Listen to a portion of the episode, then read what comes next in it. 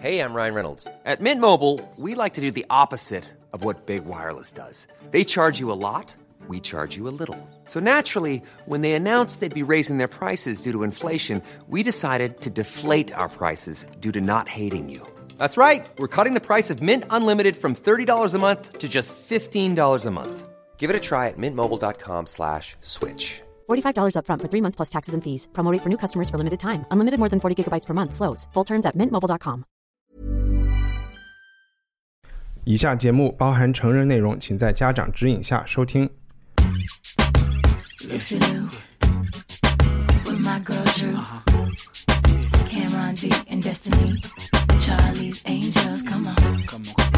欢迎收听文化土豆，我是伊康糯米。文化土豆是一个由听众赞助支持的播客节目，讨论影视、书籍和思想。如果你也想支持我们，请访问 culturepotato 点 com。Please get up and leave. Question, tell me how you feel about this. Try to control me, boy, you get dismissed. Pay my own condo and I pay my own bills. Always 50-50 in relationships. The shoes on my 今天节目上线的日子是二零一九年的三八妇女节，我们想和大家重温一部有可能是在全球影响力最大的中文文艺电影。主角宋濂是一位可能和我们太奶奶那一代人的同龄人，迷失在新旧中国的过渡期和新旧女性身份的交替中。这就是张艺谋一九九一年的威尼斯电影节金狮奖得主和一九九二年的奥斯卡最佳外语片提名，大红灯笼高高挂。如果我们还有时间，还想对比一下另外一个和宋濂同时代，但是几乎不生活在同一个星球上的女性，她就是丁玲笔下的在北平写日记的沙菲女士。不过在这之前，我们帮大家预览了一下今年柏林电影节上获奖的王小帅电影《地久天长》，计划是三月二十二号在全国公映。和我们一起聊天的是历史学者方照和我故意没有 Ladies First 先介绍的视频微博博主 Alex，绝对是个妞。Alex 你好，你好，方照好。啊，大家好。那我们先聊一下《地久天长》。我之前一直把这个名字记错，记成没完没了，因为它确实是一个有点长的电影。我们先从 Alex 开始，能讲一下这部电影对你来说是个什么样的故事，然后你的观感是怎样？你故意 不提前，就所以先不列 ladies first 是一种 reverse 的对 equality 是吗？对，但是现在又又转回来了。呃，没有，我刚才报名我自己先发言的。呃，地久天长这个锅在我身上，就是我要拉着这两位要去看的。嗯，因为我原先期待的是，我知道他得了这个柏林电影节的两个奖项，最佳最佳男主角和最佳女主角。的两个熊，我听说它是关于这个呃失独家庭失去独生子女的家庭的故事。我是带着纸巾去的，但是看完之后就觉得我裤子都脱了，你怎么就给我看了点这个？哎，真的，而且还听说什么种种在柏林电影节哭倒了一一整个放映厅的人，我想说 why 他们哭的是什么？就尤其在失失独这种对于我来说，我的泪点已经滴到海平面以下的这种话题，居然我都没有能哭出来。就先讲一下这个故事吧。这个是在一个什么年代？知青年代，在我看来，从成设来看，应该是八十年代。反正就是在工厂里面，然后呢有几个家庭，他们又是同事又是朋友，然后还同时呢就都生生了两个儿子，然后但是呢这这两个儿子里面当时就是大家一起玩，然后有一个就溺水身亡了，儿子死了的这个家庭呢就跟另外一个他的朋友之间也就产生了很很多。间隙就是这种说不清道不明的，你说是仇恨也好，是悲伤也好，就有很多复杂的情绪，然后也导致他们的生活轨迹发生了很大的变化，他们就搬去了另外一个地方，但是他们原来的朋友就在种种制度之下就去飞黄腾达了，然后但他们就很惨，又没有儿子，还有收养了一个不知道从哪里来的，好像跟他们家儿子很像的一个一个小孩，还是 TFBOYS 王源演的，嗯，而且王源在里面的青春痘居然没有没有被被遮瑕掉，可能我们看到那个版本还不是最终版。对我看到青春痘的时候有点惊喜。再之后就是呃，时间过去很久，然后这是一个跨度四十年的电影，然后最终咱们大家又都呃大和好、大团圆，然后但是每个家庭又发生了很大的变化。那这个电影本身是想说，在这个中国历史发展进程当中啊，种种巨变之下，小人物的人生是会发生什么样的改变的。嗯但是呢，就是我觉得这就没有打到我。其实我一开始还在很仔细的去记录这个电影的影像化的这个表达，呃，感觉在一开始片头的时候有一些很注重什么调度的，呃，一些这个长镜头呀，一些什么构图呀。那后来呢，就觉得。啊，好像那个摄影指导就下班了，然后就感觉就像在拍电视剧一样的画面了。然后这些人物呢，你也说不上他们有什么打动你的地方，然后他们的表现是很常规的这些脸谱化的人物。那关于这两个男女主主角为什么还能得奖？呃，不对，这话说的就是他们是怎么得奖的，我也觉得有点纳闷。那我们待会儿就是要重点讨论，也可以讨论一下。可能是我对于表演艺术有什么误解嘛？就我觉得他们的戏呢也是就是平平淡淡，嗯、但是你说他们他们确实能表现出这个可能那个年代的一些有点沉闷，然后有点怂的这种普通人，可能就是长得这副就是他他们就是这副样子，但是没有什么惊喜和细节。然后影片呢，还是有一些这个非线性的叙事，就是他有把那个故事打乱，然后在这中间呢，还是能吊起一些你就是这想这个解谜的这个好奇心。但是你要把这些故事又都还原到它原本的位置呢，又觉得没有什么离奇的。就是嗯，哎，你是看了我写的电影笔记吗？没有啊，我在 Letterbox 上有写，我觉得就是一段一段的和你讲的都差不多。是吗？对，嗯啊，方丈，我想先回应关于这个得奖的问题啊。看完这个电影以后呢，我的第一个思考就是他为什么能够得奖。嗯后来我就得出了一个结论：这个亚洲电影想要在国外电影节上得奖的必要条件呢，嗯是必须这个。中文译名是四个字儿的啊，比如《小偷家族》啊，《白日焰火》《霸王别姬》《一次别离》啊，这也是地久天长啊。嗯那么这个电影它的男女主角的表演，它的英文叫 So Long My Son，也是四个元音的。啊，是 是，对，这是当当时我觉得唯一我能找到的一个坚定不移的让他得奖的理由。呃，那么这个电影它本身这个发生的时间呢，应该从我们我们学历史的可能会有点敏感，就是可能是一九八三年啊、因为它这电影的刚开始呢，就有一个抓这个流听流行歌曲这么一个情节嗯啊，这是邓小平发动的对，嗯，这个反精神污染啊，扫黄打打非是九十90年年代出现的一个名称。对，这家人的经历呢，横跨了三十年啊，但是其实，在影片的处理上呢，它的时间线呢是相对混乱的啊，这是让我非常惊讶的第一个地方。嗯，啊，就是他要讲一个，他既不是完全线性的啊，它有线性的成分，但是也有呃从。呃，现代或者说当代回忆过往的成分，同时呢，它这个就现实和这个过往呃交错的时候，它的处理呢显得很不专业。那、这个刚刚 Alex 其实提到了影片最开始的呃某些镜头的调度是有水准的，但是我第一个对它就是本身在调度剪辑方面失望的地方，就是它并没有在现实和过去之间呢有一个好的过渡，在剪辑和跳转方方方面，甚至我觉得有些时候你会有点疑惑，我觉得这是故意的。啊，是故意的是吗？啊，那那不管，那我们先放下这一点。那第二点呢，我觉得我整个看这个影片的一个感受跟 Alex 很像的地方，就是在。呃，过了三十分钟以后，特别像看在看电视剧。呃 我在我觉得看电视剧的原因，倒不是因为它的拍摄这个的问题，而是它的对白是完全中国电视剧编剧的一个水准。呃，人物的语言呢，非常的苍白，呃，非常像这个我们比较廉价的一些书面语啊、这就使得影片要表达的一个沉重的情感，一个失独家庭所承担的。呃，各种各样的负担变得非常的，就是有一些这个你进入不了剧情的成分。就其实，在我们看来是觉得是爸妈看的那种电视剧的对白，我们好像中间有一两次笑场。对的 啊，这个 这个尴尬是难是是是难难免的，更不要说哭了啊，就是有几次是尴尴尬癌犯的地方。对我们三个在那个放映厅都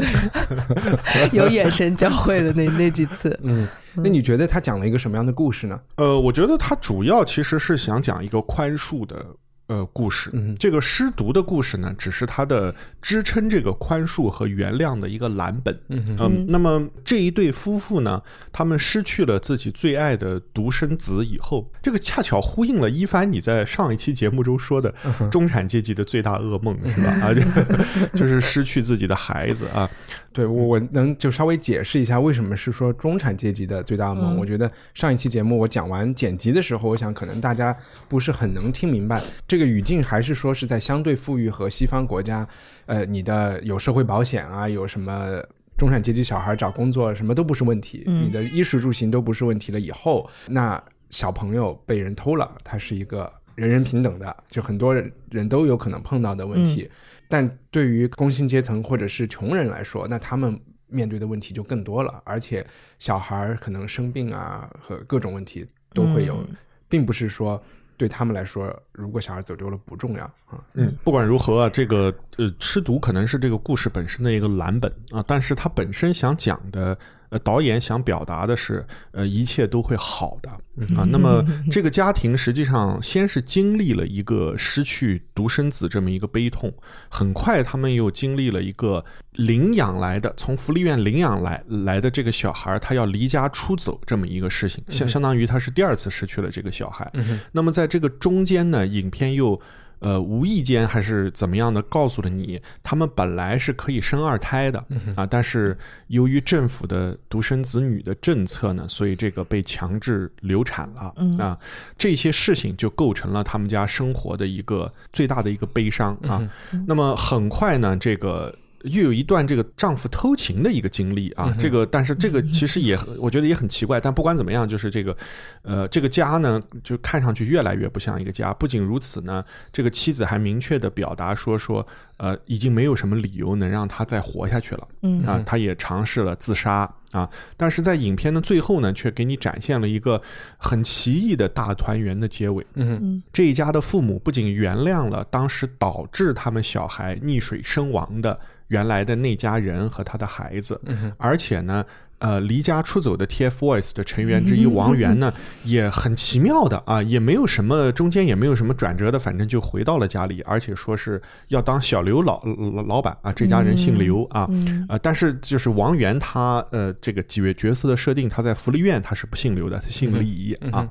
整个这个生活也从最开始的挣扎变成了好像一派祥和，因为他们所有的认识的人本来都是下岗职工啊，甚至有人因为跳舞、唱流行歌曲还坐了牢，但是显然他们现在都有美好的前途啊，在中国房地产腾飞的大背景下啊，对，呃，这也是影片中要说。说说的一件事情啊，所以我觉得这在导演的意图看来呢，应该是一个关于原谅和宽恕的一个美好的故事。OK，就着原谅和宽恕说，它一个最大的问题和 bug，在电影的最后你会发现，其实，在大人之间早就原谅了。其实这中间看了电影以后，你会发现，没有哪个人需要对另外一个人负责。嗯真正意义上的刑事责任，好像是有点犯了错的这家家长，这个爸爸拿了一把刀去说：“你把我的儿子砍了，一命偿一命。”然后这个是发生在当年的，对吧？它是一个跳回去的，嗯而且那个时候主人公的这一家人就已经表示了原谅和觉得你就不要再提这件事情了。对，但是浩浩家，浩浩他们家是他们从爸爸是拿着刀去说你把我们家孩子给杀了这一幕，然后浩浩妈就是一直以来的自责嘛，因为他是那个计生委主任，他导致星星家无法再生一个自己的孩子。最诡异的就是那个小姨，她也是出于对这个事情的自责，觉得他们的家庭破坏了别人家庭，所以他要献身给。星星家说：“我可以，我来怀孕，你来上我，我给你们再再造一个孩子。对，这就是刚才我们说中间的婚外恋的那那一部嗯分，也是我们笑场的。对对对，嗯太诡异了。我就先说几个，也还是包括背景的事情。这个电影为什么叫《地久天长》？天长嗯地久天长。呃，大家去看电影，呃，一听配乐，大家就哦明白这个、这个意思了。但其实这部电影也非常的长，我们看的 版本大概是一百八十多分钟。嗯我看豆瓣上写上线的电影会是一百七十多分钟。嗯然后我还有朋友他看过的版本是四个多小时，然后看完了四个多小时，反而跟我说这部电影在他看来还挺好看的。我不知道在柏林演的那个是哪一个版本啊？我就发现，呃，当一部电影你又是通过错乱的时间线剪辑的时候，然后你又可以可以控制它的长度，那不同版本真的有可能呈现完全不一样的观感。特别是当这部电影非常平淡，就是男女主角包括所有的对话也很平淡，表演也很平淡，他们生活中没有发生什么事情，就是在不同的地方炒土豆丝儿吃，然后。所以你稍微减掉了一些情节，就会起很大的改变。举个例子，我这朋友看的四个小时的版本里，就是这个失失去小孩的妈妈，她到处求神拜佛，呃，不仅是佛教，还有道教，还有各种人，就是民间的宗教，这就呈现出了一种她的精神错乱和一种走不出这个悲痛。但是在我们看到的这个版本里面，他就去了一次庙子，而且因为时间打破，我们也不知道他是什么时候去的。嗯，你就完全没有这个感觉。我就发现这部片子应该是拍了一大堆素材以后怎么剪。有一些随机性，有一些随机性。嗯，我看那个咏梅就是女主角的采访里面，她还说到她有一段戏，她印象很深，是就可能在福利院发现那个 TFBOYS 王源的时候，然后她大概是发现有一个小男孩说啊星星星星，然后那个就是那种也是比较典型的那种一个失去自己孩子的母亲发现另外一个孩子以为跟自己孩子很像的那么一个情节吧。嗯，然后她说这个最后被导演剪掉了。我还是想表扬一下，我觉得我们不能只说它的问题。我觉得这部电影最好的就是八十年代的复古。然后我们在节目里其实也反复的提到八十年代复古是多么的火，特别在美剧里面。那我觉得现在可能这个风潮已经走进中国的影视制作，大家也开始要开启一轮八十年代的。虽然贾樟柯可能一直在做，但是。在这部电影里，他做的形式化更强。因为我是八二年出生的嘛，所以那个时候的商品生活是相对单调的。所以你去看同样的钟啊，或者是同样的桌布啊，或者是同样的碗啊，搪瓷碗啊，可能每家人都会有。所以在这部电影里，我是看到了非常多的这样的细节。我也可以想象，可能七零后、六零后、五零后去看这部片子的时候，就有点像《芳华》，不管它这个剧本身好不好，就是那个视觉。就能够吊起非常多的共鸣和好评，我我就是这么去理解，一方面的这种好评会来自于这个方面。那我觉得你这个要求有点低啊，你就说仅仅是拍了一个对当年的复刻这个美美术组的工作做得好这件事儿，我也在想他为什么会得奖，因为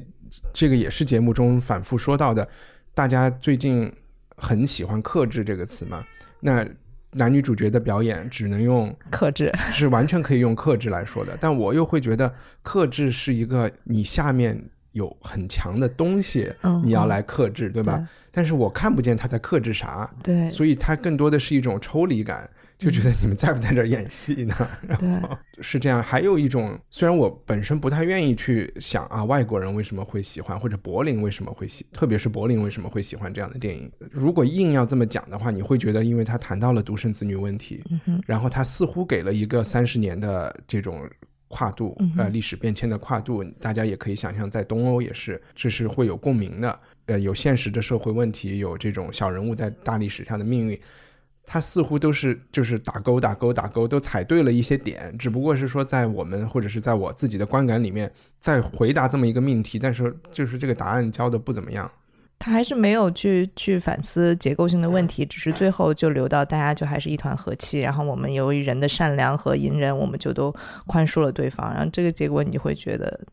所以这核心问题，我会觉得是对，其实是这个导演或者是我不知道这故事是哪来的，他对人性的认知还是有问题的，都不够真实。我们比如说那个计生委的那个人，嗯哼，其实他的形象在我看来是非常恶劣的一个人，他就有可能是曾经的红卫兵，然后就是积极分子嘛，就是要总是要走在各种路线的前面。最开始我甚至认为。在反精神污染，都是他有可能去告状，说谁谁谁在听磁带，然后被抓了，然后他又很不知道是出于嫉妒还是出于什么陷害，就拉着这家人去把小孩打掉。嗯，那这样的一个人，包括她的老公拿着菜刀去说你要不要把我们小孩砍了，这种夸张的寻求救赎的。动作在我看来是很虚伪的，我觉得是有一定虚伪程度的。你知道他不会接受这个，但是他又是一个很到位的道歉。我这个人性有点阴暗啊。嗯，然后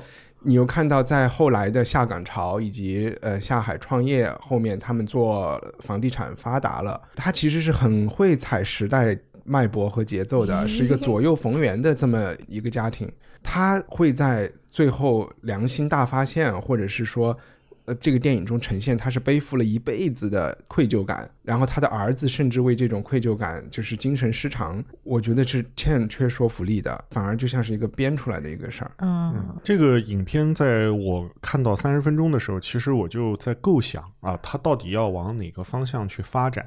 呃，那么一方面呢，我当时呃以为它会是一个特别大女主的戏，啊、因为在最开始我们看这个咏梅所饰演的女主角，她背负了很多东西，包括她被强制堕胎啊，她失去了她心爱的儿子，她的丈夫也算不上爱她，呃，那么我以为会有一些呃，就是跟她非常相关的一些表演。啊！但是后来她好像就变成了一个和蔼可亲的老太太 啊，不管是什么人来都说：“哎呦，来来家里坐啊，喝茶啊什么。”啊，就就让我觉得她好像在演戏。对，是啊啊，这个是我觉得一个我当时就是期待落空的地方，或者说泪点落空的地方。呃，那么第二个呃，那可能一帆你说的那个呃版本会更加能够表现他个人的性格，包括被剪掉的他去福利院的成分也好，或者是他去求神拜佛的戏份也也好。对，但这些有的剪辑是因为就是反封建迷信的，就是规章制度。哦，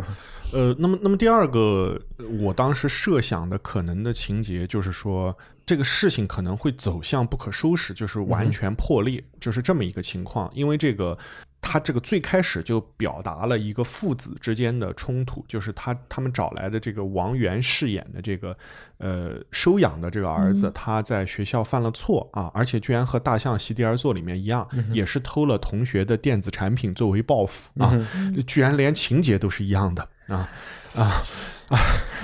反反正我当时也是比较尴尬，致敬，这是一个致敬。呃，我当时也是比较尴尬啊。但不管怎么样，就是说我以为他们之间会发生什么新的剧情和发展，但是事实上也没有啊。而且这个离家出走的这个小孩儿，好像混得很如鱼得水的样子。我无法想象，就是你刚刚说的是这个剧可能一个比较大的 bug，就是一家呃左右逢源能够踏上时代潮流的房地产商人，怎么可能有背上一身的歉疚之之意，是吧？啊，那么另外一个让我觉得不不是很和谐的剧情，就是一个从十几岁，呃，好像是初中没毕业就离家出走，而且是跟一帮小混混在一起的人，怎么可能带着女朋友回来看父母？对，这只能作为说这是文化部的要求，不然呢，导演或者编剧对人是很欠缺研究的，所以他编出来我刚才举的只是一个例子，其实你在这个例子在里面很多地方都可以找，比如说这一对主角的 couple，他们怎么可能失去孩子以后，他们的婚姻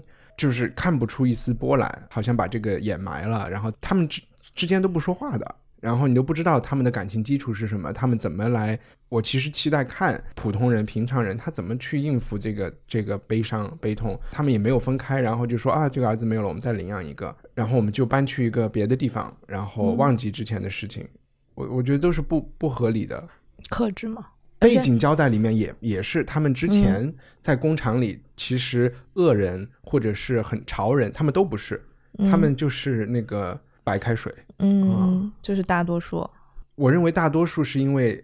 我们有“大多数”这个词，是因为没有人去挖掘他们，嗯对吧？然后我觉得这个导演就本来就是要去挖掘一个普通人嘛，那你就应该挖掘出一点东西。但好像我觉得有一个就是关于挖掘的这个呃话题，我想延伸一下。嗯呃那么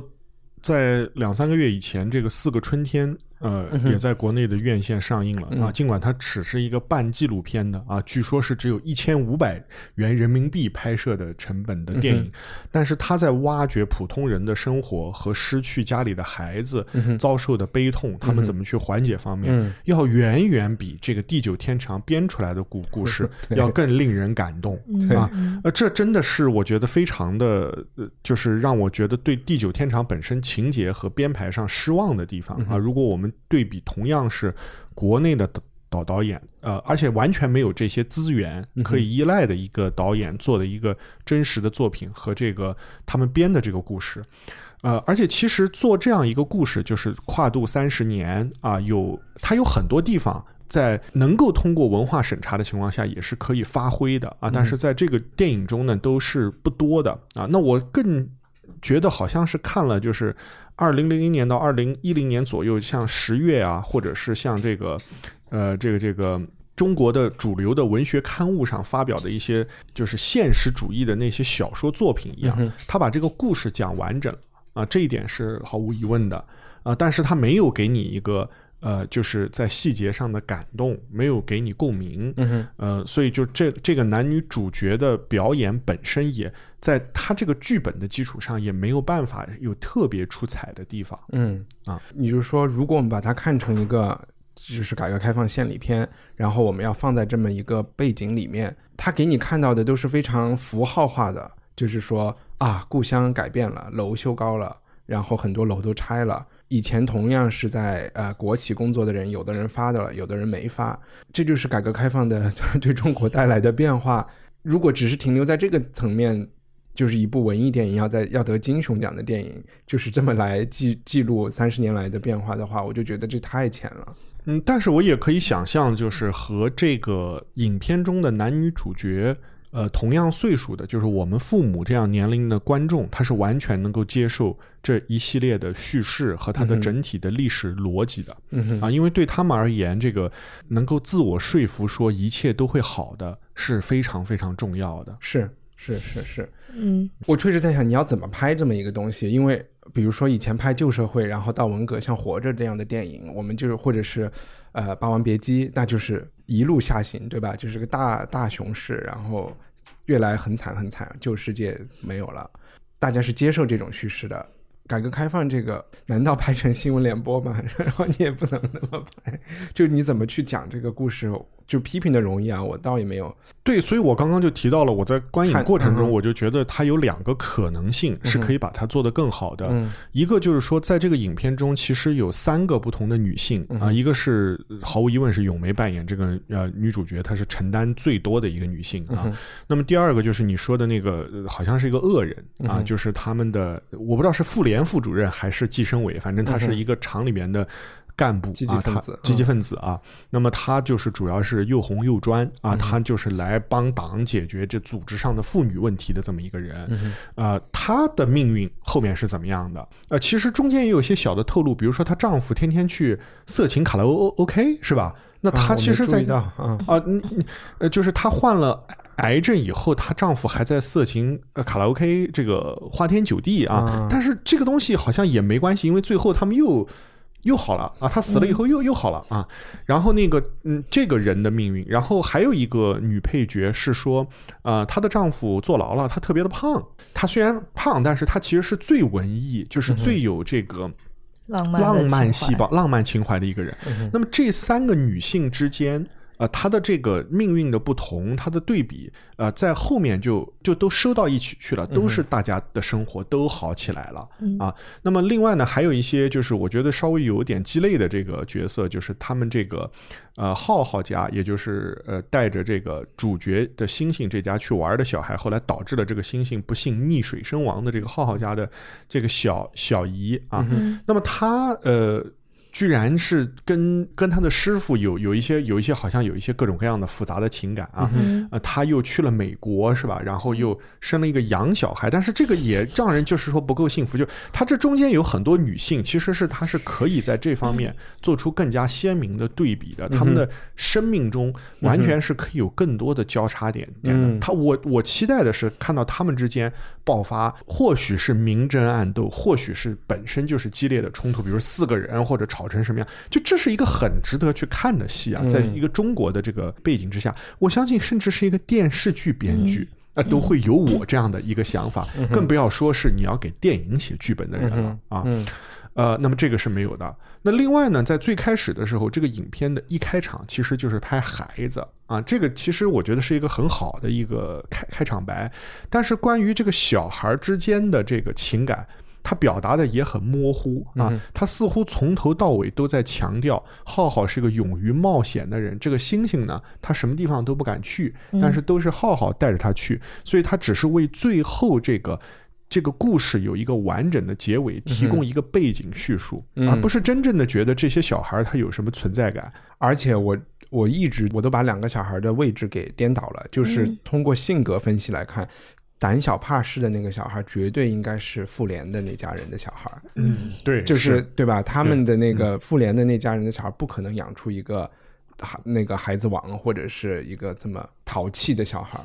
嗯，就问一下 Alex，就是你你怎么看这个电影里的这些女性形象？可能是剧情设置的原因，就没有引发我对他们的好奇感，因为他们不是戏份比重很很多的那一群人，就是好像基本还是主要支配在男主角的身上。所以我觉得刚刚方丈说的很有意思，就是他们这些女性其实有很多故事是可以挖掘的，但是编剧和导演没有那根弦，因为他们不觉得女性的。有有任何故事可以讲吧？嗯哼，那你觉得那个女主角她处理，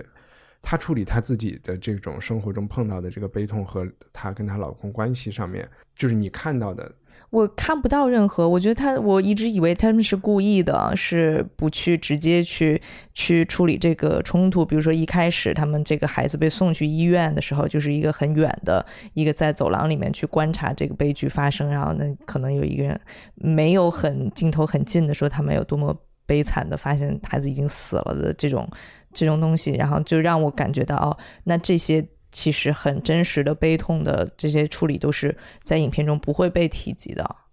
但其实是有，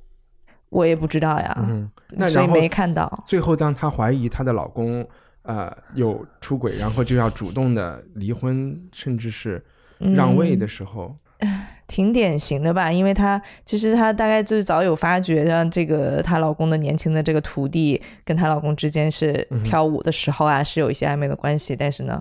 然后那这就就回到了女性的那种觉得，你如果你觉得我不够年轻漂亮，你有一个新欢了，那那我就还是妥协呗。啊，所以这你是觉得是可信的？就是像她那个性格的人来说，可能是这样。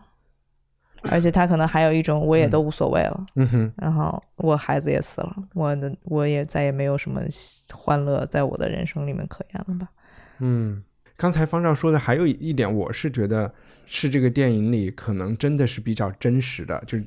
就可能我们父母这一代，或者在我就说五零后、六零后经历了文革和改革开放的这一代，当他们人生不同的命运这么不一样，然后有可能在某些情况相聚的时候。可能是真的是选择不去，不去聊，不去想，然后喝一杯，一切尽在不言中。这个是一种怎么讲？叫对电影不太友好的一一种文化。嗯嗯嗯，不去挖掘，不去分析的一个。嗯嗯，但我觉得挺假的是，他们到最后在那个葬礼上面，这个大家兄弟之间勾肩搭背的说。把你的那个新楼盘里的房给他一套，这多羞辱那个他们的那个兄弟啊！但是他们表演的好像就是很真诚的说我要给你套房。这这只不过是想说，一个是他有钱，第二个是他有愧疚感。嗯嗯嗯，对。哎，但是我有有有一个知识点上的发现，就是我听到那个我们当时看那版不是没有字幕嘛，然后说那个新建就是被关起来的那个人，他是因为叫。黑灯舞，对对对，被抓起来的。对，然后我还去查一下黑灯舞是什么。哎呀，感觉现在还有，就是黑灯舞是当时就大家在舞厅里面跳舞，然后但是会把灯关掉有一阵儿，然后呢就会就是就是男男女女之间就会暧昧啊，之后就发展成一个卖淫嫖娼的一个场所。现在现在在什么深圳的三河或者一些什么山西什么地方，还有这些黑灯舞厅，它就是一个大概你花二十块钱，然后就就有人给你口交，然后而且它还是有一种带有公共场合的刺激感，就是你旁边的人也在。也才花二十块钱口交哦，这超精彩，可以去搜一下。我我是知道有黑灯舞，但是那个时候它没有下沉到三河，就是在传说中的在美院啊，就是对对对，八十年代的时候在美院里的宿舍里会有这样的事情。但宿舍里只要关了灯嘛，你只需要一个空间嘛啊，就是但大家可能就是一个这种搂抱或者是啊。哎，最后那你们觉得就是 地久天长的这个，我就不太理解为什么就是。地久天长这个曲子，他们它它意味着什么？是在他们比如说枯燥的这个生活当中来了一个非常美好的一种音乐，还是说象征他们的友谊？我我不知道地久天长最开始是通过电影进入到中国人的，应该是个苏联电影，嗯，对吧？但是是哪个我我有点嗯记不得了。所以对他们来说，就是在毕业的时候喜欢放这个歌嘛，所以就是这种，它就是一种。怀旧对集体主义生活的怀旧嘛，就是当他们都下岗了以后，嗯。但在我心里，就是《地久天长》，因为这个是一这这是一个苏格兰的诗人写的诗，嗯。改编的歌，所以在英国是在新年的时候，大家喝的烂醉的情况下，会一起傻傻的抱着唱这首歌，所以。我觉得它对于我来说就是那种很糟糕的音乐嗯之一。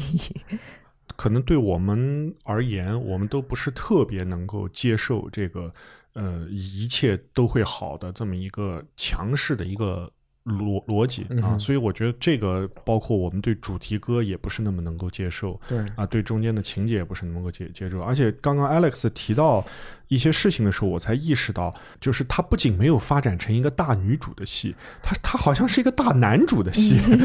对对啊，而且这个他不仅对呃男主角的本人这个呃没有什么谴责啊，这是一方面，他好像这个男男主角还是一个英雄人物，从某某种意义上来看啊嗯，啊，而且你说大男主，其实那个王源和那最后浩浩长大了之后的戏份，感觉都比女主角加起来要多，要丰富一些。而且最后就是以一个金龙鱼广告收场，和和谐谐一家人。老的不显老，年轻的工作也很好。嗯哎，好，现在豆瓣上还是很多评分，但我其实认为，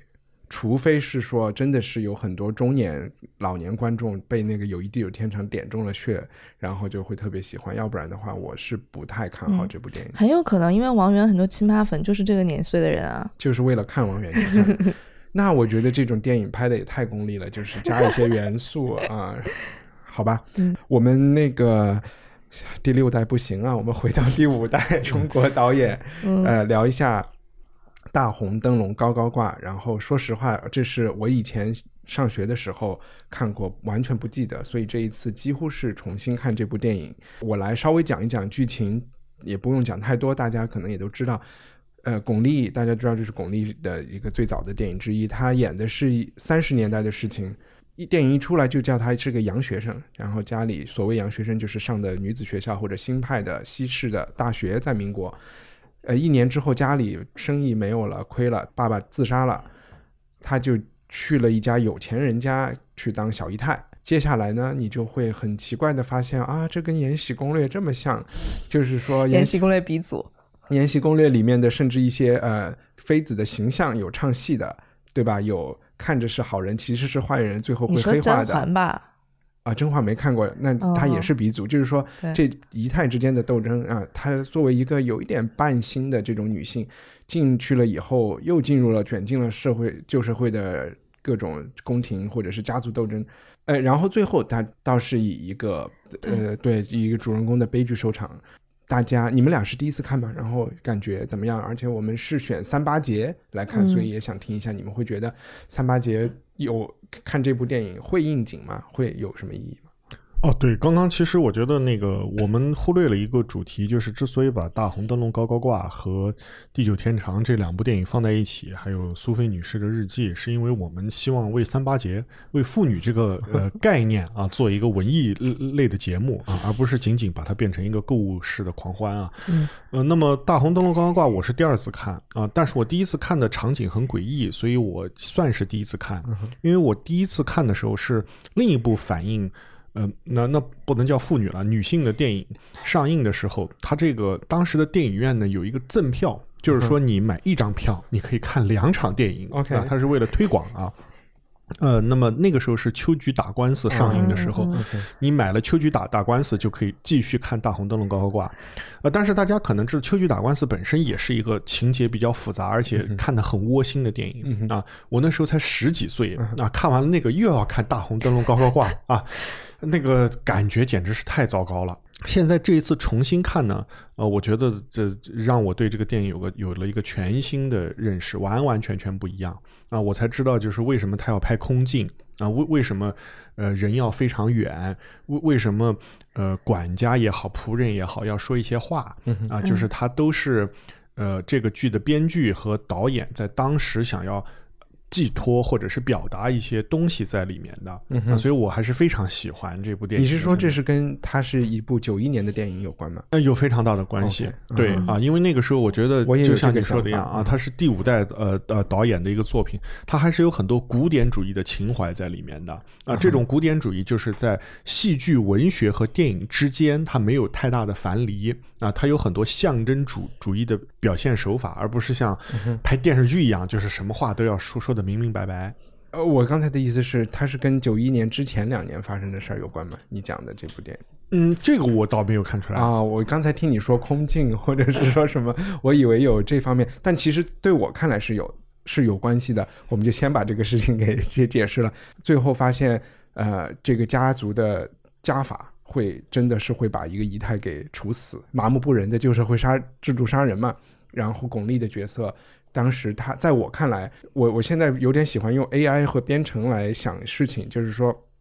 他去上了那半年的大学，或者是他家里是相对进步的一个家庭，因为是一个商业家庭，不像这家人是个地主家庭。他的脑子里是有一些呃人文主义的西方的进步思想的编码的。然后他进了这个大家庭以后，和这个大家庭之间，呃，但他也不是很成熟的编码，嗯他还是会陷入这种人事斗争，然后对地位啊这些也有也有渴望。在他看来，这个都是一种呃博弈，这他的那个编码也可以让他来做这些博弈的事情。但是当真正加法要杀人的时候，这个和他的一些核心的代码起了非常大的冲突，他就所以他就他就死机了，嗯。他就死机了。死机的时候，他就一个人在呃在楼顶上喊杀人啦杀人啦，没有人听啊、嗯。所以然后又是一个相对空旷的场景，所以我就有一些那个自然的联想嗯、但我们可以不用深挖这个话题，深深深挖不了。我也是有这种感觉，就是我觉得，就虽然你说他是对于这种封建制度的什么一妻多妾这种三从四德的批判，我们看似现在已经走出来那个制度了，但是我觉得就是还是跟现在很像，就是说你进入一个制度里面，就好像进入这个乔家大院的这个种种院墙之间，你就。不自觉的就把那个游戏规则往自己身上套，就像这个宋濂一样。那他一一进来就是第一下就跟他的这个丫鬟，他就开始在他身上使上劲儿了，说你给我看你的头发，我怎么这受不了虱子了？哎，他的以那些进步的女学生的那个在跨进那个门槛的一瞬间，就好像消失掉了一半，然后就开始用这个阶级之间制度去去治理它。然后我的意思就是说，你要在这个游戏当中，你就不自觉的你要去适应这个规则，然后你要在这个这个规则里面要赢过别人，嗯，然后就看谁玩的好，玩的转，然后最终有一个一个这个制度的管理者他会奖赏你，因为这个制度好像有一方面是压迫你的，另一方面它又是奖惩分明的。你要是做得好的话，你就有垂角，然后你就点灯，你就飞黄腾达，所以呢，你你就你就被这个裹挟当中，你就你就会冲着那个目标去努力，就好像你感觉在现实生活中，就很有可能有一个什么垂脚的老妈子，或者另外一个在这里生活很久的老妈子，她可能就写一个公众号，然后或者她出一本书，告诉你如何成为那个最成功的那个姨太太，然后这这里面各司其职，大家，然后又很等级分明。比如说那个燕儿说，我也想在你们这个游戏规则里面玩，我也想成为太太，但是她又怎么都成为不了。然后最终他们就这灯的这个点灯的意味也很强，比如说这个丫鬟就自己给自己点灯，以及宋濂在疯了之后，他的那个灯会被那黑罩子罩起来，也是一种很很有象征性的比喻。以及在最后他彻底疯掉之后，也自己给自己点灯，他院子里灯都是长明的，就是你还是。逃不过这个，别人给你点，就是你的命运还是要靠别人来认可你，然后他点了灯之后，你才能真正的好，你自己给自己点上，似乎是没有任何用的。嗯，这个灯应该好像我我因为没有看过苏童的原著《妻妾成群》，里边是没有强化灯的这个意象的。这个东西是张艺谋来做的，但我觉得嗯其实还是做的很好。垂角和点灯这个，对，它的那个叫什么欺骗性和诱惑性，嗯，呃。今天来看，我觉得不管是中国人和外国人都会觉得，哇，一个就特别是电影前三分之一会觉得四分之一吧，啊然后就会觉得这家人好牛逼呀，然后他们他们的这些传统好有意思呀，好美呀，然后特别是把那个灯吹灭的那个竹筒，那个声音，对那个声音，还有垂角的声对，音，特别都特别魔幻，嗯你就非常的愿意进入那个家庭。后来你才会发现他是如此的变态，特别是嗯那个垂角声，就跟鸦片一样的哈，就是当其他的仪态被电灯被锤脚，你在听到那个锤子背后的那个铃铛响的时候，对你的脑，对，然后你从生理上有这种我的脚想要被锤的这个感受，太有诱惑力了。哦，对，然后然后嗯，anyway 啊，方超，对，就是这部片子，我觉得在小时候看的时候，有几个地方确实是不懂的。嗯啊，第一个不懂的地方就是他为什么有这么多呃象征主主义的符号在里面啊？因为他希望把它营营造出一种庄严的仪仪式感出来，然后再和最后的结局做对比。啊，比如最开始的时候，他就要不断的拍这个灯笼，这是第一个最强的符号。那么第二个就是他要不断的拍这个门，不断的拍这个院落啊，这也是一个特别强的符号感的一个地方。那么在影片进行到中间的时候，灯笼是什么符号？灯笼就是就是这个符号就指的是你就是上位啊啊，然后这个门这个城堡就是它的制度啊，就是规矩啊，嗯就是你要进你进了这个门台词里面也不断有，这是祖宗的规矩啊，对对对对对对啊，呃尽管我。听说呃，因为我也没有看苏童的这个小说，说这个苏童小说里面是没有写规矩这个的，这也是张艺谋在进了乔家大院看到这些门，就因为你看他的所有的镜头都是对称的，啊，他可能要强化这个院落，它是一个有有些人说像城堡一样的地方，我觉得就是它是像 K 的那个城堡一样的一个地方啊，我是觉得有点像小白鼠的那个跑道。啊，也对对对，就是这个感觉，对，它也是个迷宫嘛。整个这个地方，其实你一直没有一个大镜，是说这个乔家大院，我们知道它是乔家大院，但是它剧中它是一个陈家的一个宅子啊，一个巨大的一个这个地方，它没有一个大镜交代说这个地方它的位置是怎么样的。我们知道它有几个院落，但是。他也没有真正的展现老爷他到底是住在一个什么地方，他他是一个怎么样一个环境。那么第三个符号就是在影片中间才慢慢出现的，就是下雪。嗯那么这个雪，这这些雪呢，就是它和血是阴是是阴茎的嘛？就在下雪了以后，这个他们中间的这个冲突开始爆发出来。那么，呃，第一场雪就导致了这个燕儿她跪在雪地里，最后生病而死这么一件事情。嗯但是仆人却说：“哎呀，今年怎么这么多雪啊？今年怎么这么多血啊？然后瑞雪兆丰年啊！”就这些话，在我们小时候看电影的时候，我们都是不懂的。那 我但是依然没有看出来，谢谢，多谢解释。啊，对，就是这个，现在才知道啊，他原来是，呃，就是这个编剧和导导演，他是希望用这些符号象征主义的手法来把这个故事讲出来。那所以，呃，回到一帆，你刚刚在讲第地久天长的一个话题，就是他在人性上的表达。呃，虽然这个故事本身它肯定不可能有地久天长那么写实主义或者现实主义，但是其实他对呃每个人的人呃人性的表达是更透彻的。我觉得在这方面真的是，也可能是原著太牛逼了。就是说，我们看到的四个姨太，嗯一个老爷加一个丫鬟，然后那个老太太仆人，这几个人的形象，他们真的是用极少的对话，甚至有的人是极少的镜头，把那个典型的形象勾勒的真的是非常非常的清楚。而且老爷还是不露面的，对我就，我嗯就我也没想清楚他要不要。对我觉得可以不露面啊，因为嗯他是故意的。这剧中的男性都不太露面的，除了那个高医生，那个那个偷情的对象其他那些，嗯，比如说把这个三太太把他去处死的这一堆男的仆人，把他们把他架走，然后这些都是面目模糊的，他们，但是他们又是这个这个掌握权力和制度的人，嗯哼。嗯我其实看完了以后，我也在想一个问题，就是因为你开始提到表面上为了过审，我们可以说它是一个批判一夫多妻制度的嗯这么一个电影哈，但是我又觉得啊，那还有好多其他的在一夫一妻制度下的文学作品，好多人是因为同时爱上了好几个人，或者三角恋，或者是四角恋，就是选不过来。会出现的问题，就是因为我最近也在看有一个美剧叫《美第奇》嘛，然后美第奇家族，然后他现在是拍第二季了，第二季就是拍的美第奇后面的一个 Lorenzo Medici 叫 Medici 的 Magnificent，就是最出名的这一个人，他就是有一个青梅竹马的婚外恋，然后还有一个就是政治婚姻的老婆，但是也很爱，这里面就编出了很多冲突和剧情，然后我就想，哎，要是他姓陈，在陈家大院里面，这些也不是问题。嗯嗯呃，就说的政治有点不正确，但只是想说，就是他到底在批判什么，不是那么明显的，他不一定是在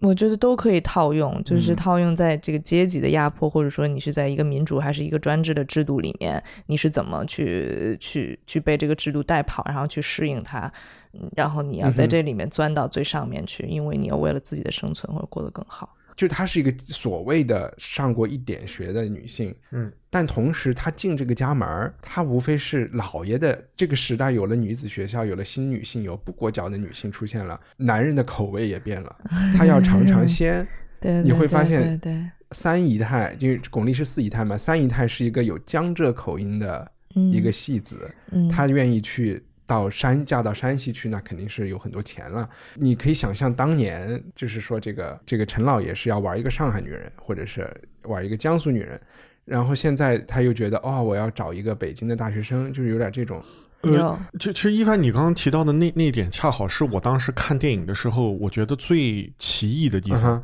就是他居然让这个戏子有江浙口音，嗯这个太糟糕了啊！这个是直接对吧？就是说，怎么讲？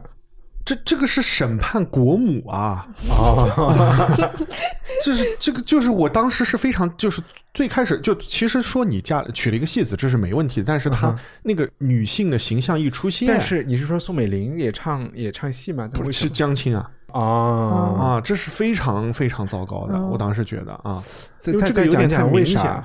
因因为江青是上海对对对女歌手嘛，但啊，然后她又是一个嗯啊，而且是三姨太。啊，还还有那高医生又是谁？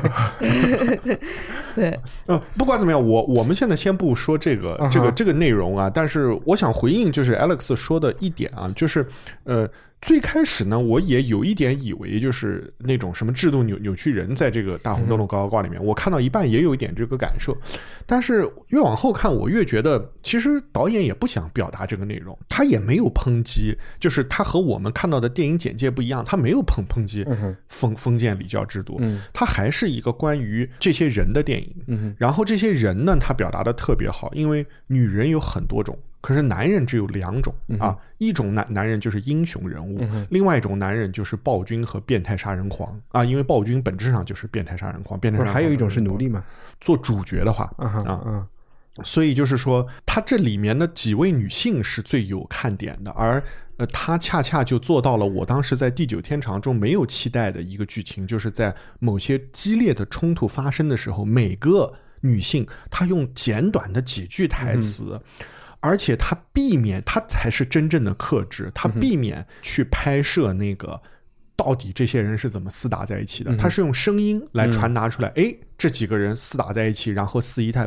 喷了那个几个人一口、啊，这些这些表表达，我觉得都非常的巧妙。嗯，然后他这个电影的最后的结尾的时候，它又是一个大红灯笼高高挂的一个整体的场景，它的整体的电影的这个完整性也非常的好，确实是虎头豹尾啊。它在最开始的时候，我觉得就有一个小小的细节，就说明可能。这个导演包括这个小说本身，可能也没有太强的去抨击这个制度对人的变化，因为在宋濂第一脚跨进呃乔家大院的门的时候，他就做了一个非常乖戾的举动，他就说：“你把我的箱子拎。”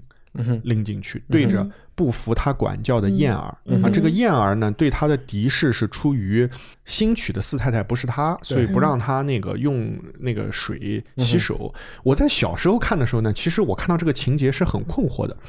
谁会这么把别人家当自个儿家啊？就是进门就就拿着那个水就洗手，而且就是说要什么拎箱子，我就没懂。但是后来我知道，它是一个文学式的表达，它的表达的意思是我现在是你的 master 啊，你是我的奴隶，你这么你你怎么你怎么这么不懂规矩啊？但是他是在进门的第一刻就表达出来的，这和他不让那个花轿去。呃，把他抬回来，甚至是有一点点小矛盾的、啊，呃，但是这里面没有天使，也没有真正的魔鬼，这里面每个人就是都很深刻。嗯哼，那 Alex 能再讲一下巩俐的角色吗？我就我不知道，你觉得三姨太和四姨太哪一个是更有现代性的人？我会我会觉得，嘿，你是不是会更同情三姨太一点？嗯，三姨太还是就是一个挺讨喜的一个角色的。她想要争宠，然后她她想要是那个最红的人，但是她没有真实际上的去作恶，去给别人使坏。她还团试图团结四姨太，说其实我们共同的敌人是二姨太。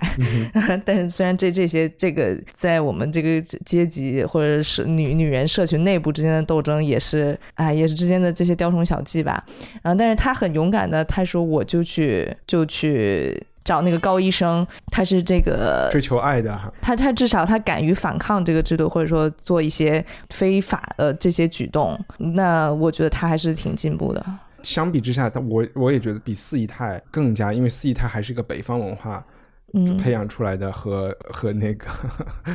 我们不能说，就和上海人还是不太还是不太一样的。他还是一个敢作敢为，最后敢死的。嗯就他就是要艺术家嘛，他要爽嘛，然后最后死就死啊。嗯，对对对，嗯我是为什么我看完这个以后还是很大的好评，然后我就去看一些外国人的评论，然后专门看一星的外国人的评论，然后这里面看到的一些，当然很多就是一些没有道理的喷呐、有一些还是我觉得我点了赞的评论里面就有，比如说讲他们觉得这些女性形象太夸张了，他们的这种敌对是对他们自己都没有好处的呀，或者是不不理智的，甚至专门评论巩俐的角色，就是说这个人他的所有的东西都是自找的，就是他也是步步步都是臭棋，他不留在大城市，不继续想办法念书，为什么要情愿当个小老婆也要被嫁也要嫁进来？他为什么要去参与这些、呃宫斗？为什么要去害人？然后为什么自己又露出破绽，又搞不定老公？就是所有的事情，其实她自己也是一个不太就完没没有甄嬛那么厉害嘛啊。嗯嗯，她是要为自己做出的决定负责的啊，以及她最初最初是为了这个利益和奢华、舒适和享受去当了小老婆。对，然后所以嗯最后他的那个发疯就也有一点让人不可理解，就是觉得，因为他最后你你会觉得他应该疯疯吗？因为最开始我用 AI 那个比喻是是一种我对他的解释啊、嗯啊，现从另外一个观点想起来，我也觉得他就应该继续斗啊，三嗯 三姨太不就是被他弄死的嘛？在某种程度上，虽然电影里解释他后悔了，对，嗯，他已经成功了一半了，他应该更了解这个游戏规则，并且玩的更好在里面。我以为他是借刀杀人，借二姨太的手杀的三姨太。嗯哦，这个我觉得倒没有了，他是对这个三姨太的死负有巨大的愧疚感的。嗯所以他真的是喝醉的时候，对，我以为都是那天安排的，他嗯准备喝醉。不是他喝醉本身就是因为他觉得燕儿因我而死，他才喝喝醉。结果又有一个人因我而死啊！这个博人因我而死啊！尽管不是我动的手，哎，我的我真的比你黑暗很多。我认为燕儿死他是无所谓的，他就是要整死燕儿。然后他那天就是要整三姨太，然后说自己是生日要喝酒，假装喝醉了以后把消消息透露给二姨太，然后他最后疯。有可能是他自己没有意识到自己不能接受这个情况，就是说他理智上是想去整人的，但是他玩有点玩过了，最后他看到了那个死自己手上有血的时候，对他又有一。点受不了，嗯嗯，倒不是跟他的呃西方 AI coding 有关，就是他自己有点短路了，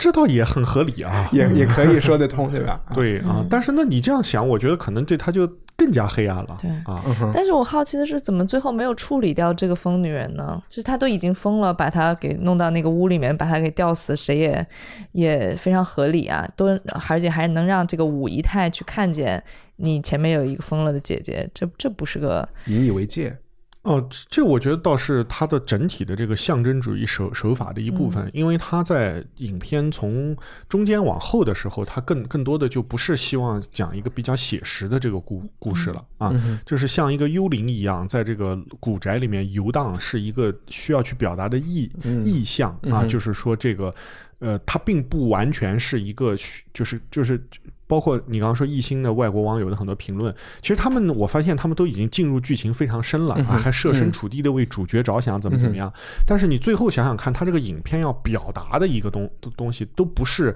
这些人物应该如何，或者是他怎么能够更好。那那那是电视剧编剧才考虑的思路。嗯，我们看这个电影，其实他感觉到的不需要是这些，因为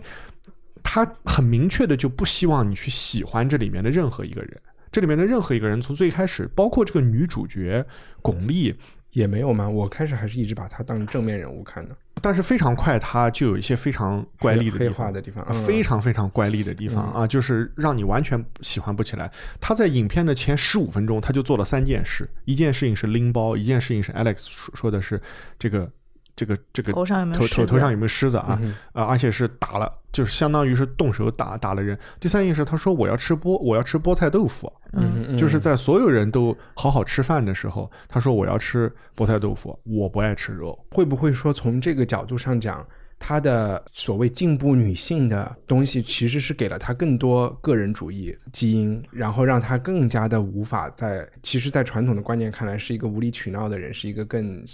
更自私的人。呃，其实我觉得在这个宋濂这个女女主角这个身上，她其实混合了几种不同的这个呃这个复杂性在里面。这我我也是觉得在不论是影片还是真实生活中，女人真的是有很多种种的啊，男人真的只有两种。然后这个啊。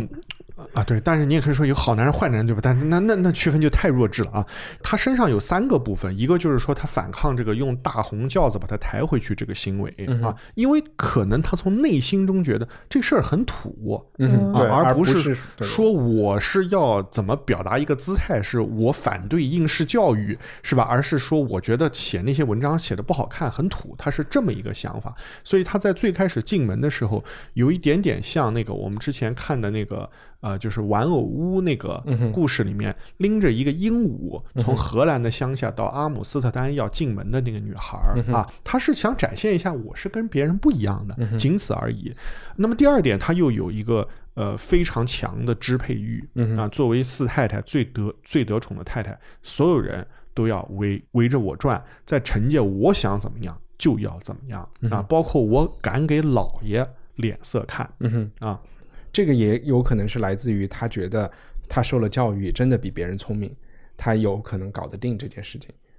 呃，我觉得他没有那么多的计划，他只是觉，他只是觉得就是就是，我觉得女孩是这样嘛，就是他就觉得，那你喜欢我，我就是想怎么样该怎么样，老爷你就是喜欢我呀，对吧？这这这很正常啊啊。然后第三件事情就是他的身上的第三点的复杂性，就是呃，一凡你最早提到的，就其实他并不是一个人性。湮灭的一个人，他并不是一个可以完全呃不顾这个其他人感受的人。他的报复是有一定限度的，比如说他会轻轻的剪这个二姨太的耳朵来报复他，因为二姨太咒他死啊，啊，他会这个就是让这个。呃，燕儿去跪在雪雪地里，但是我觉得他的本意不是要整死他，因为这个剧中明确的说了，燕儿你只要道个歉，你就能起来了。对对对，他只是想给他一个惩戒啊，包括最后他他跟三姨太有一个城楼上的这么一个交流啊，说哎呀你可好了，我现在可不好了。他更多的是对自己境况的一种表达，而不是要害这个三姨太，说我一定要借着你才能上位。所以他就是一个相对来说直率的。心直口快的人啊，他也没有那么好，嗯、对他也是非常坏，嗯、但是他也要玩一些手腕的。对，因为他也跟呃高一说说，哎呀，假的又怎么样呢？假的最后也就能变成真真的了。他他在中间最失策的地方，不就是他要假怀孕嘛？嗯、但是他为什么要冒险一搏呢？他无非不还是因为，如果他不冒冒险一搏，五姨太随时会来的，嗯嗯啊，这个老爷的新鲜劲儿随时会过，嗯啊，所以这个我觉得在这个所有的这个剧情的安排上，啊，他把这个主角的复杂性体现出来了，但是他并不期望你喜欢他，嗯嗯啊，那艺艺术电影嘛，或者说他他本来就是一个文学性的东东西，他不需要你喜欢他呀。是。Alex 还有什么要加的吗？嗯哦，还有一个是我发现那个何赛飞，就是三姨太在里面那个那些唱段，每一段好像都是有象征意义的那个词。对他，他跟老爷一起唱的都是，嗯，应该有些什么？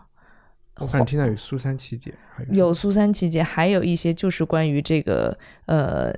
情和爱和其他的小老婆，还有什么偷情什么的，这些都有暗示在他那个唱段里面。所以老爷有可能是知道的，只不过是被公开了以后，没有没有，就只是一个、一个艺术手段吧一种对于剧情的一个想的巨复杂。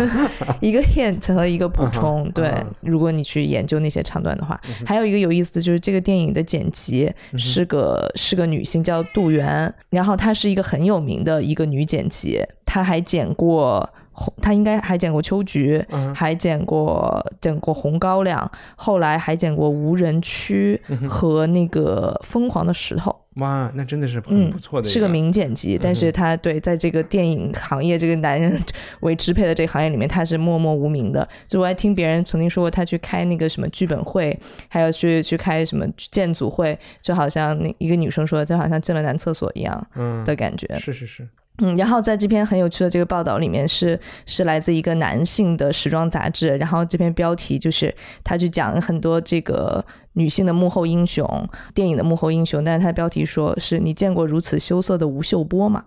是因为吴秀波给这个杜源老师颁奖的时候很羞涩，但其实就是这个这个主角的这个女性的名字都没有体现在这个标题里面，而是他需要有一个嗯男明星来、来吸引你们读这篇文章的目光吧，这还挺哎典型的。然后其实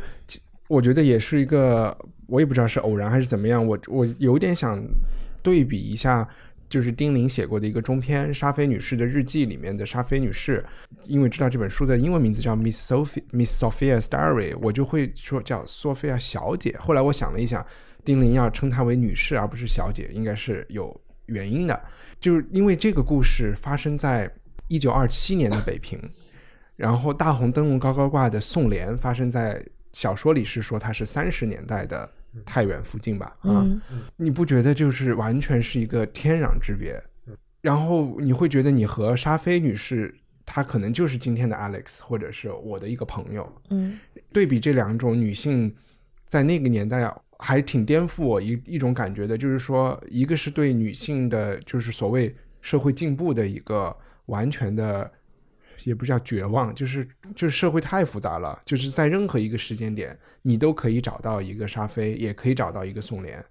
如果你想说社会进步了，你就去指着沙菲说，你看。有这样的女人，然后但是永远都有一堆宋宋濂在那儿，然后这就这是挺让，而且他们甚至是同样的，有可能都是在北京念的大学。呃，其实这一一凡你提到是历史叙事上一个非常、呃重要的一个点，也是困扰历史学家已久的一个问题。呃，如果我们具体到你刚刚说的这个情境下，就是我们到底如何在，因为你历史本身是无法去写写的啊，它太庞大了。呃，别人过二十四小时，你也过二十四小时，对吧？你你就是那些史料，你也是不可能读完的啊。那你到底是去写？那个年代要发生的新的变化，也就是摩登的女性啊出来了，还是你要写大多数人到底过的是什么样一种生活？嗯啊，尽管我们现在一提到说大多数人的生活好像有一点马克思主义史学的感觉啊，但是其实也不一定啊，呃也有很多其他的人是更关注就是就是这些平常人他到底在。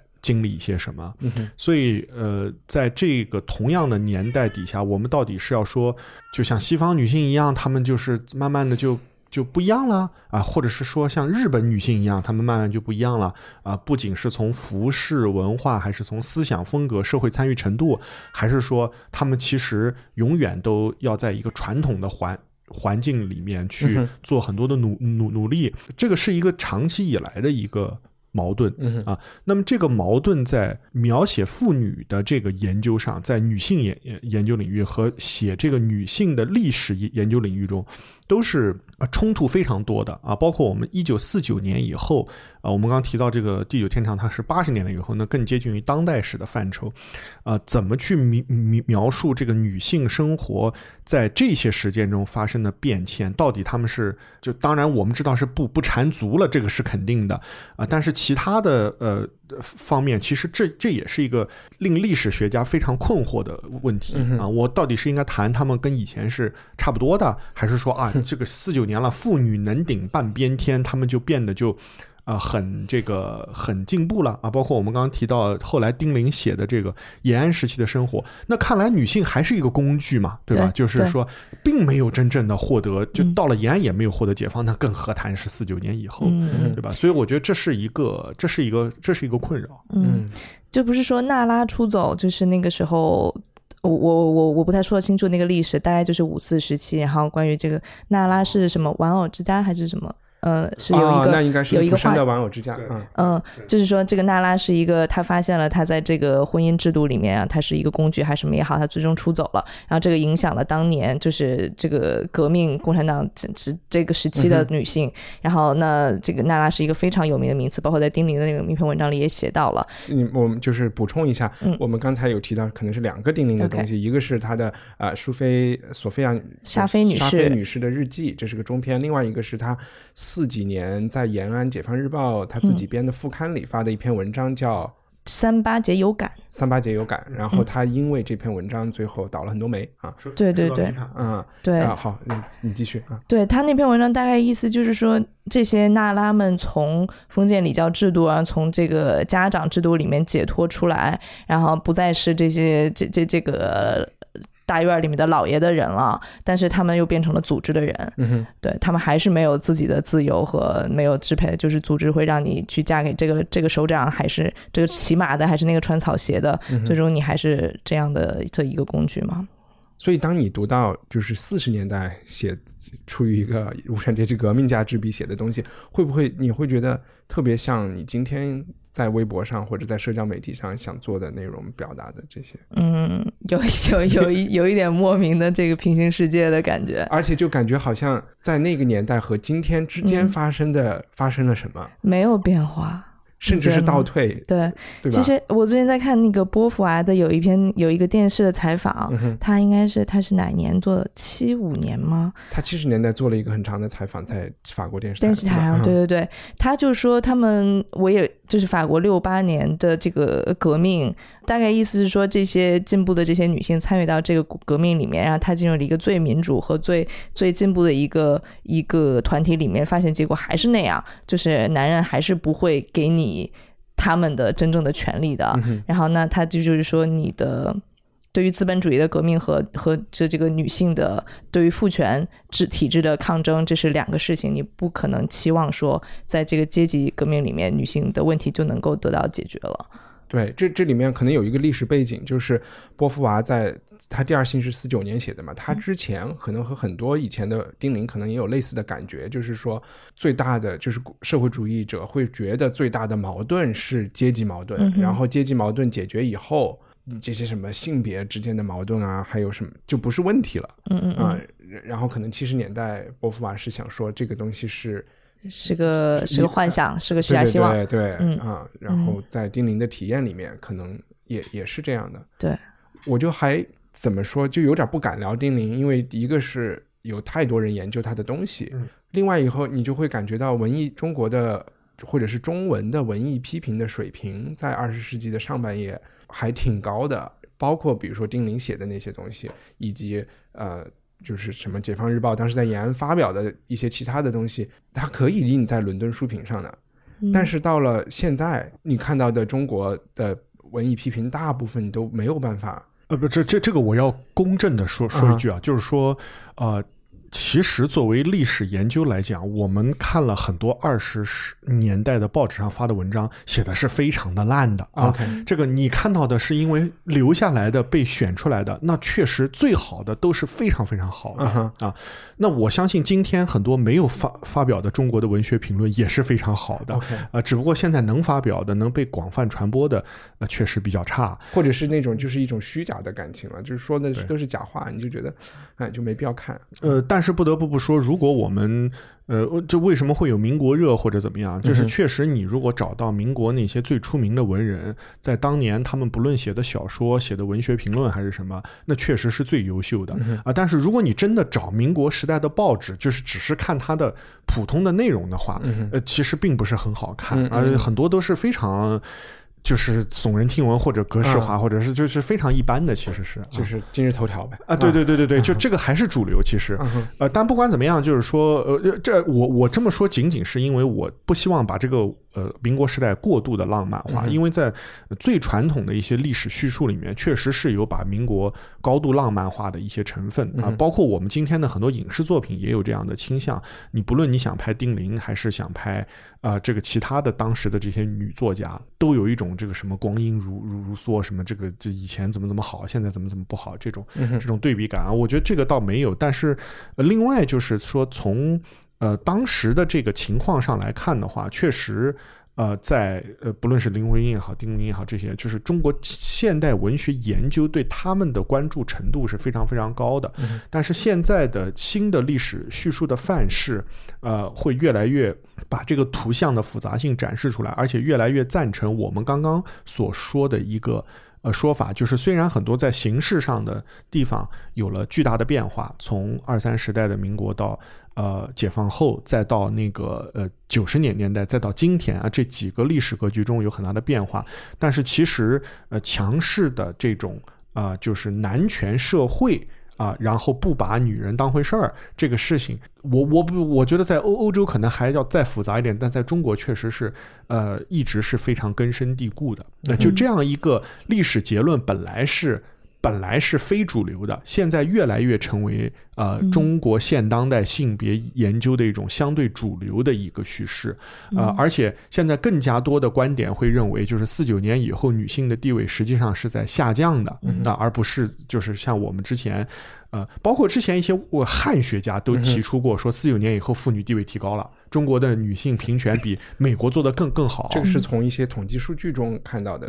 东西，对吧？嗯，对，是的，包括什么呃同工同酬啊，然后什么这个劳动的参与率。你说的下降是从哪个方面来衡量的？呃，这个就是更多的从呃，就是比如说这个，就是他们到底在这个家庭生活中，他们扮演的这个角色是怎么样子的？还有就是从这个整体的这个组织结构上来看，这个妇女是不是只是一个呃。就是 token 啊，就英文叫 token，就是这个，就是文化土豆节目今天的嘉宾方照，然后就是呃常梦然（括号女），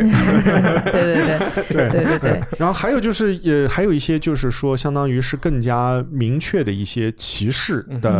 呃发生，就是这有没有？就因为虽然同工同酬只是一个很经济的、很统计学的东西，但是有没有比如说言语上的暴力啊，还有这这些东东西啊？还其实就算硬性指标上面，现在的这个像来来自联合国和这些组织的报。报告也是中国排名非常靠后的，比如说从他会从出生率上面来的性别比例上面来看，对对对，冤魂就很多，嗯，是是是，嗯，还有包括就是男女的薪酬的比例和在一定在这个你说在结构上面的，在在政府高层啊，还是在在什么真正掌握权力的人里面男女比例嘛，嗯。啊，我好像还看到有人，反正就做你，就是说，因为我刚才问你四九年以后发生的事情，其实就是女性形象在四九年以后也有一种，就是起码官方的变化。如果你去看，我们可以说二十年、二七年的那个沙菲小姐可能是一代摩登女性的形象。然后我可以待会儿介绍几句，大家有更多的就是形象上的感受。另外一个，在四九年以后，就是红色娘子军。啊，就是一个这样的形象，好像毛主席对丁玲去延安还有一个话，就是说叫文小姐变成了武将军之类的这么一个意思啊。对，毛给丁玲写了一首诗啊，对，里边有有这么有有这么一个评语。其实这里面也是你就能看出最高层希望女性是去性别化的。嗯，但其实，在我们四九年以后是觉得这是一个。是一个进步的，但我觉得他那个时候去性别化，是因为你要先进，因为包括丁玲也写说，你要革命的话，你就不能像以前什么窗前吟诗，然后那个弹琴的那种那种小民国时期的小姐的形象了。你现在要穿上草鞋去革命，我觉得他让那个去性别化，其实。或包括说你你是娜拉，然后我们给你那个摆脱封建礼教的自由，其实都是一个在在 recruiting，然后招募别人进入他的那个革命队伍嘛，缺人嘛，而且还缺人给他们制造下一革命的下一代嘛。嗯，而且这里面有一个细节，就是真正在易卜生的这个 play 里面，这个娜拉其实她是在背后无时无刻的在帮她老公在拿钱出来支持她，然后她老公都不知道，然后最后还特别生气，她要走。哎，江青还演过娜拉。啊，是吧？嗯啊，易卜生这件事情非常有意思，意思，因为易卜生是一被翻译进来以后立刻就走红了的了。但是我今天到剧场里去看易卜生的戏，我才发现易卜生的复杂性是非常非常高的。嗯，而你翻译过来去介绍他的时候，实际上是把他。剧中的很多元素都剥离掉了，嗯，呃，比如说我们经常说他，呃，某一个剧里面说，比如说人民公公敌吧，我们就不说玩偶之家这个最著名最著名的了，他是抨击什么资产阶级的虚伪，对吧？这是我们课本里面都经常提到的。但是你去看了人民公敌以后，它根本不是那么一回事儿，它这是一个非常复杂的戏，而且很好看，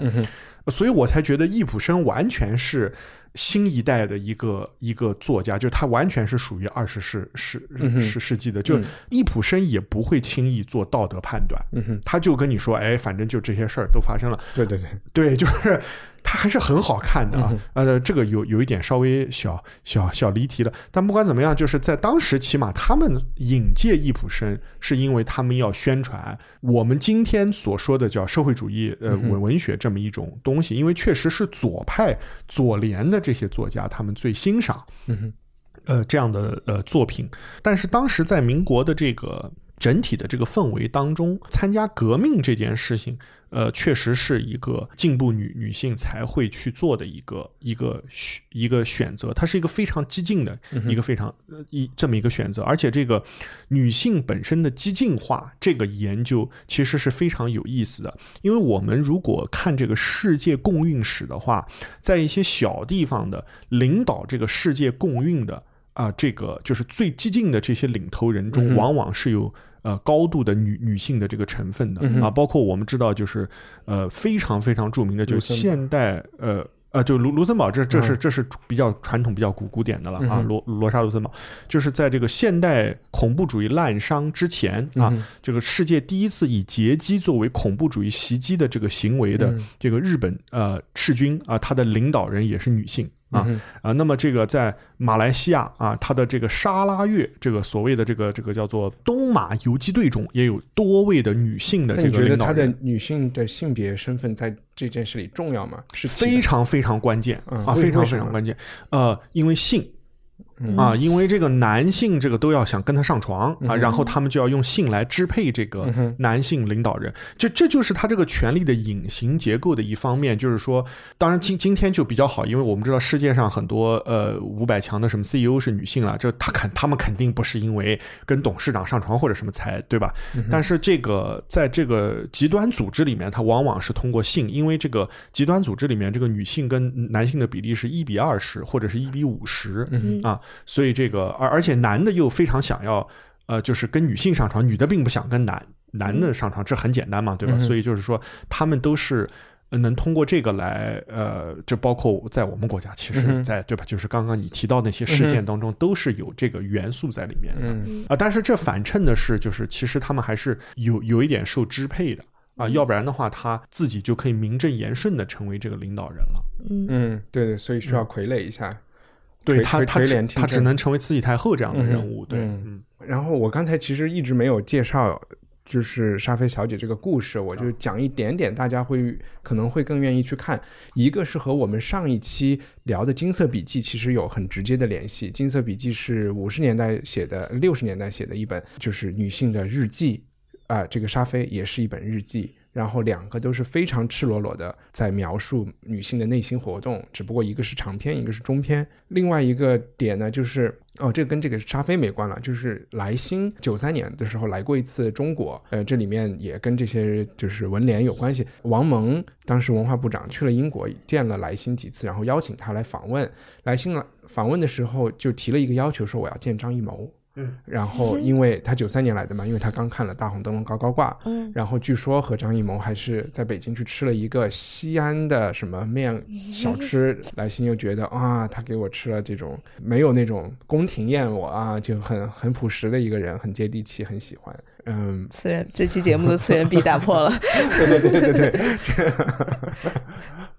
然后呃，沙飞的这个故事又非常的现代。以至于你觉得它发生在今天都非常有可能。就就这个女生她自己身体不好，就一直在疗养，然后呢不能上学，然后她的朋友都是大学生，有一个人一直在追求她，然后然后有一天她偶然又碰到了一个新加坡的高富帅，然后这个高富帅他们之间就有点谁都不愿意表白，但是肯定有一些东西在那儿，然后他就天天回家写日记说，哎呀他什么时候跟我表白什么什么。后来他又逐渐的发现，这个高富帅其实呢就是长得好看啊，这就是只是打动了他的肉体。这个人的内心就是一个，首先他已婚，第二是他就是想在一个南洋生意场上找一个可以应付这种场面的太太，然后就是因为他老给沙菲呃说啊我会好好养你啊，给你买包包啊，然后就这种，然后沙菲呢是一个就是看不上这些的人，所以他后来也很鄙视，也很鄙视这个这个高富帅，然后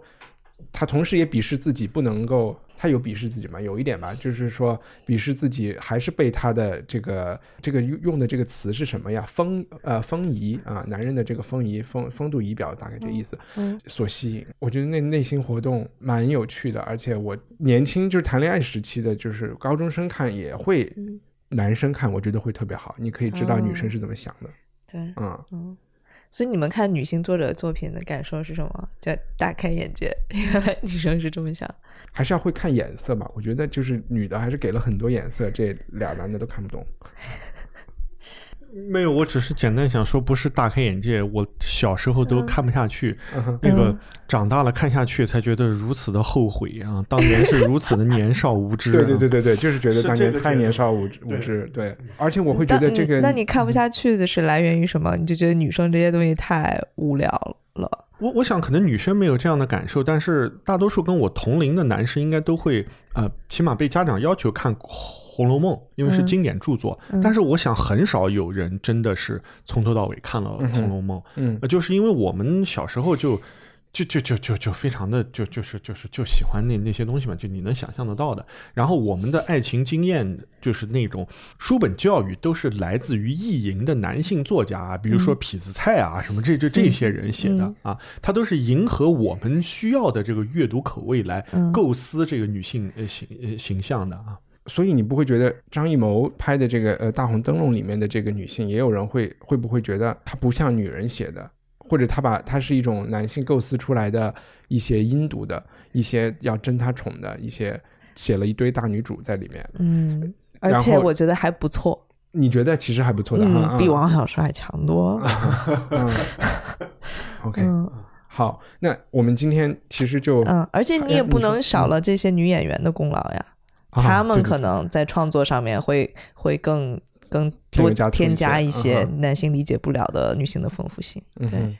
啊，对我，我在我在这个看女演员这个事情上，我也觉得是，就只要这个剧本稍微好一点，我相信女演员发挥的空间是非常非常大的。嗯呃，而且我也认识一些女演员，她们其实都是呃有非常高的这个上限的啊。嗯往往他们没有演好，我觉得都跟这个都跟自己有关啊，对对对，嗯，都跟本子有关系。好呀，那那个你们三八节怎么过呀？有人过三八节吗？没有人过。嗯，哎，其实，在三八节这件事情上面，就是我也挺矛盾的，就是因为嗯我是做我的作为一个媒体的，我的主题就是女性嘛。嗯但是在三八节这个所有媒体都要在这里面凑热闹凑一脚的时候，我就觉得就没有那么大的动力去做了，因为。嗯，妈的，老子每天过的都是三八节，你们就趁三八节这一天，然后这表个态哈嗯表个态，过了这一天之后，还都是男人的天下，我觉得也有点不爽了。嗯那你又会觉得我我那天我在想一些很奇怪的问题，嗯就是现在都已经有跨性别啊，有这么多了，那他们又过什么节呢？三八节会不会又觉得是一个三八节会应不应该变成一个 LGBTQ 节？还是、嗯还是没有必要？还是他们本质上是反对啊？就是这这是什么关系？三八节的意义呢，就是什么？丁玲不是说希望以后都不要过 三八节了吗？嗯对，就是还是每年提醒大家一下，还有很多问题啊，我们还要树立这个 awareness，要把这个议题拿出来讲。嗯那那就是女性的议题嘛。那那 LGBT 的，我们也有整一个一个六一个 Pride Month 来、来说六月六月份来说嗯 LGBT 的事情。OK，那今天就节目录到录到这里，大家有准备任何编辑推荐之类的事儿吗？最近就是受一帆的，就我在一帆家借了一本书，就是之前的这个李鸿章和这个呃张佩伦的书信集啊。在此之后呢，我就说的我好有文化，我根本没有看。对，就就我在我在搜罗一些，我发现有不少的当年的笔记小说，现在经过呃中华书局重新整理出版了啊，所以我呃推荐其中一本吧，就是《凌霄一世类稿》啊，这个书其实是。在之前有巨量的出版社出版过啊，最著名的可能，嗯，如果是做历史研究领域的人啊，因为我们今天也正好谈到民国的这个，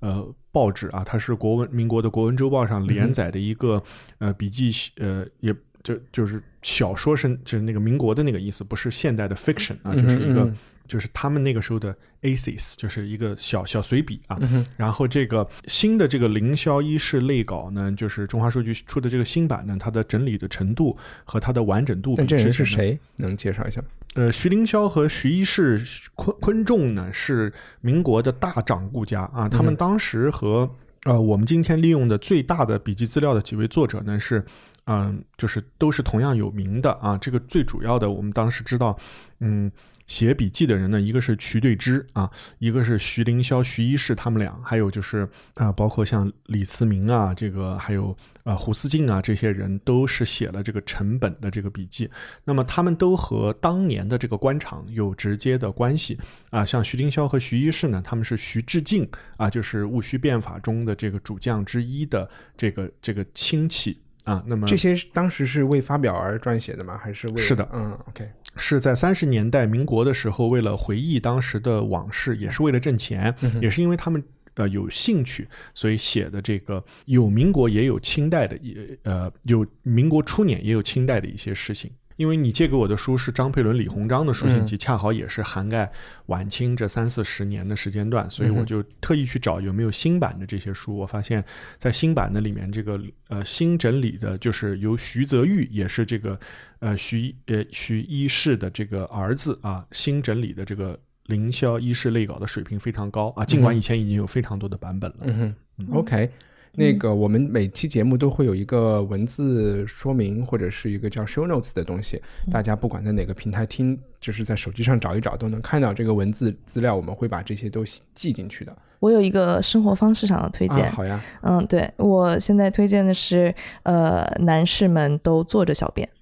啊，嗯，我在这一点上已经改造了阿姐夫，是因为如果男生站着小便的话，无论你们把那马桶圈抬起来还与否，都会把马桶附近弄脏。如果有一些有有有公德心的男士会擦一下，有一些就根本不擦。那而这这相比之下，女士上厕所是从来不会给厕所和男士带来任何不方便的。而我们一直在容忍男生在用一种非常不卫生和不讲究的方式去上厕所，但这件事情是非常不公平的。我觉得这个做男士们作为一个妇女节给女生的礼物，就是可以从今天开始试着在坐着小便，这不光很卫生，而且还对于男士的生生理健康有好处。OK，哦，我自从有了数码手机以后，我都坐着小便了。嗯。半个小时，可以半小便半个小时是吗？嗯，然后，